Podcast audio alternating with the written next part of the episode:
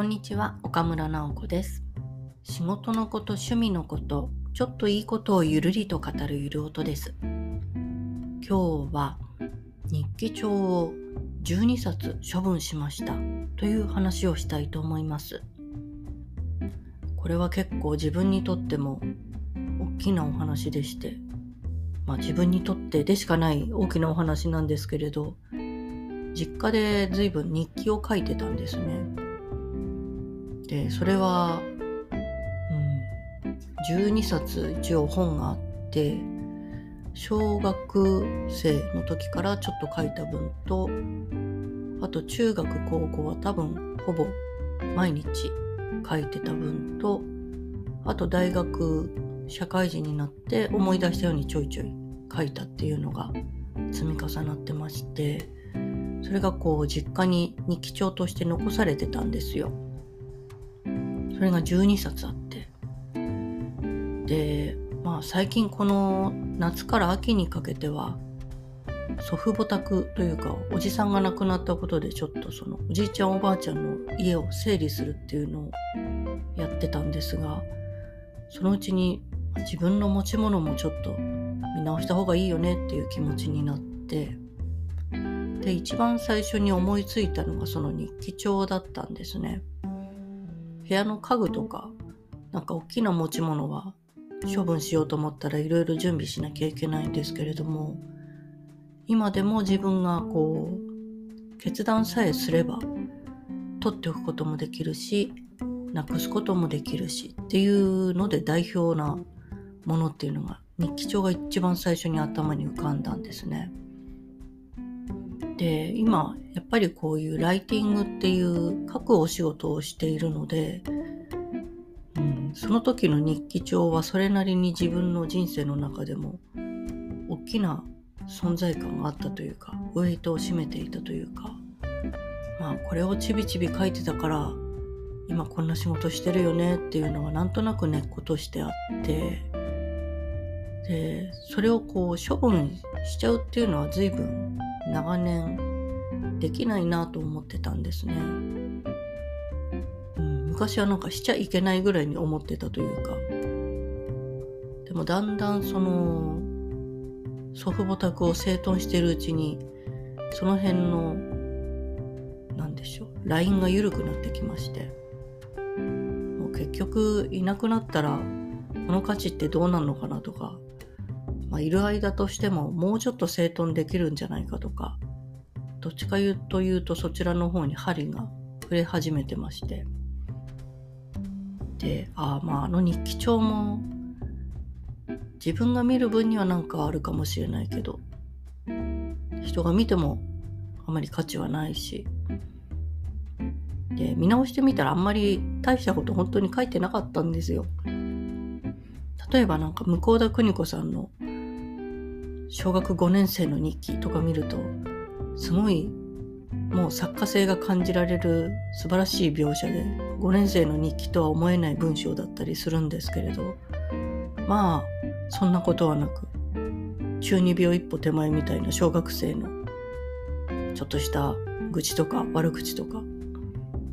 なんかこう日々の好きな子の話とかそんなのがわらわら書いてあるだけでまあ、自分の黒歴史とは言わないんですけれども、まあ、灰色の歴史として、まあ、これ辿ってきたねって自分としては価値がある話なんですが、うん、他の人が見てもこれはどうしようもないなっていう。で今の自分が見ても、うん、文章として取っといてもこれはどうなんだろうと、まあ、一回書いてこうやって読んで消化してそのなんか出来事をもうここで成仏しきってるんじゃないかと。そこはやりきってもう役割はする済んでるんじゃないかなと思って、で、まあ今の勢いも借りて、ああ、これは処分をしようということにしました。で昔の日記帳なんかハードカバーの表紙がついていて中身は普通の紙なんですけどそのまんまポイと捨てるわけにもいかないので一応中身はページの部分はカッターとかで切り取って今仕事とかで使ってる機密文書を溶かしてくれる箱があるのであ、そこに入れちゃえばもう誰の目にも触れることなく何か溶けてなくなってしまうコースをたどるのでそこに突っ込みました。で日記の最初と最後だけはちょっと気になってまあ確かめてみたところその日記帳の一番最初に書いてあったのが1983年だから昭和58年。自分が多分小学3年生ぐらいの冬休みの多分なんだろう宿題として書いた日記。だからまあちょっとよそ行きの文章ではあったんですけれども冬休みになんかどこに行ったとかちょうど84年の年明けとかは生まれて初めてディズニーランド行きましたとか。冬休み中はなんかうちのお母さんがこんなことで機嫌が悪くなりましたとか。10日分ぐらい書いてあって。最後によくできましたハンコをしてもらってたから。あれは誰かに読まれた日記なんでしょうね。でまあいい日記帳だから取っといて。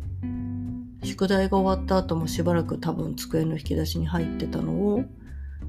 4年生か5年生の途中で見つけてあこれは日記として書き続けてみようと思ったのがまあ中学生高校生まで続いたと。うんなんかいろんな夢日記みたいの書いてたり昔は結構記憶力が良かったので起きたら日記帳56ページぐらいなんかこんな順番でこれがあってこれがあってとか全部書いておけたぐらいの記憶力と書き続ける根性があったんですがそういうのも残ってるんですけどまああんまり中学の時に見た夢をこれから見返すこともないなというか書いたことはそれなりになんか覚えてたりもするのでもう文字じゃなくても自分の人生に刻まれてるであろうということを信じてそれも処分することにしましたあとはなんだろう、その時に見てた NHK だったら、なんかドラマ人間模様とか、土曜ドラマとか、あの辺をよく見てたというか、まあ、民放あんまり見させてもらえないお家だったので、NHK の話しかないみたいのもあるんですけど、そのドラマの感想が書いてあったりとか、うん。でもあんまり中学高校の時のものの書き方って、外の描写って少ないんですよね。自分が何を思ったかとか、どう考えたとか、うん、そういうことばっかりぐるぐるぐるぐる書いてあって、描写が少ない。意外と一番最初の冬休みのその小学3年生の時の日記の方が、なんか外の天気の描写とか、うん、感覚とか感触とか、そういうものを書きつけていて、なんか昔が一番文章うまかったのかなとか思っちゃうような自分にはない要素が小学3年生の自分にはあったみたいなのを発見できたのでそれはそれでよかったかな。で一番最後の方はもう飛び飛びだったけど2005年の2月ぐらいが一番最後でまあなんか日記からすると多分結婚が決まった頃みたいな。2006年に結婚したんですけれど、まあ、その前段階2005年。で慌てて留学行ったりとかするちょっと前ぐらいかな。途中かな。なんかその辺のことで日記は終わっていたので何でしょうね。自分でいろいろ書いて解消するっていうこと自体がそこで一回区切りがついたんでしょうね。なんかパートナーができたから、なんかそっちに言うことにしたのか、書かなくなったのか、わからないですけど。なのでまあ2005年で日記が終わってるっていうのも納得だし、小学3年生ぐらいの日記も意外と面白いこと書いてんじゃんっていうのも発見だったし、で間の10冊12冊っていうのはもう役割を終えただろうということで今回処分をしました。自分が持ってるものの中で一番見られたら困るとは言わないけど処分に困るなと思っていたものを自分でけりをつけられたっていうのは結構すっきりしまして、まあ、これで片付けにも弾みがつくかなというかちょっと突っかかっていたところの石を最初にどけた感じもあってこれからはうん、多分そのお家祖父母の片付けのところが終わったら多分自分家の実家も自分がこう御所を大事に持ってたものも一回見直して随分フィルターの色は変わってしまったのでそれでまた片付けに邁進できるんじゃないかなと思ってます。それは来年の期待でもあるんですが。まあ、うん、このスッキリ感は自分でしか実現できないから早めにやるかな。うんまあ、日記を処分っていうと大きな話だったんですけれどもやってよかったなと思いましたということで今回は日記を12冊処分しましたというお話でした。皆さんもなんか整理するものはありますでしょうか？それでは皆さんにもいいことがありますように。